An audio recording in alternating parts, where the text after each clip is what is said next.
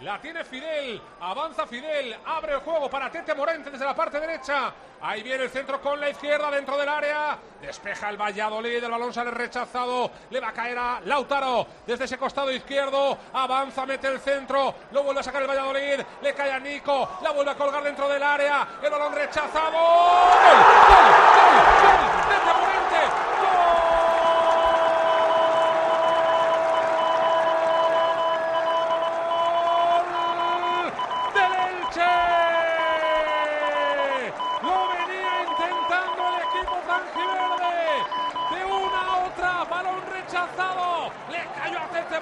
Cerca de la frontal, disparó, tocó en un futbolista del Valladolid, desvió la trayectoria y acabó entrando en la portería de Asenjo.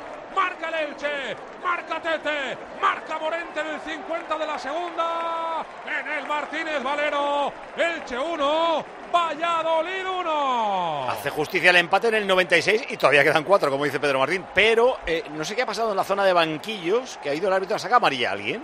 Eh, yo creo que a Pere Milla, porque parecía, que se daba la vuelta, ¿no?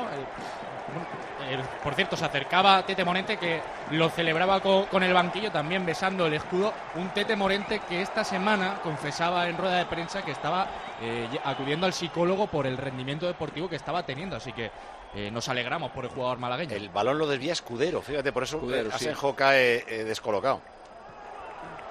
Bueno, pues esto no se ha acabado, ¿eh? Es lo que decías, Paco, es el justo premio a un Elche que lo está intentando de todas las maneras y el justo castigo, yo diría, a un Valladolid que, se ha dejado de llevar y que no ha intentado más en un partido que se le puso tan a favor desde el principio. Sí, sí. Ese, ese balón no va a llegar el Yamik.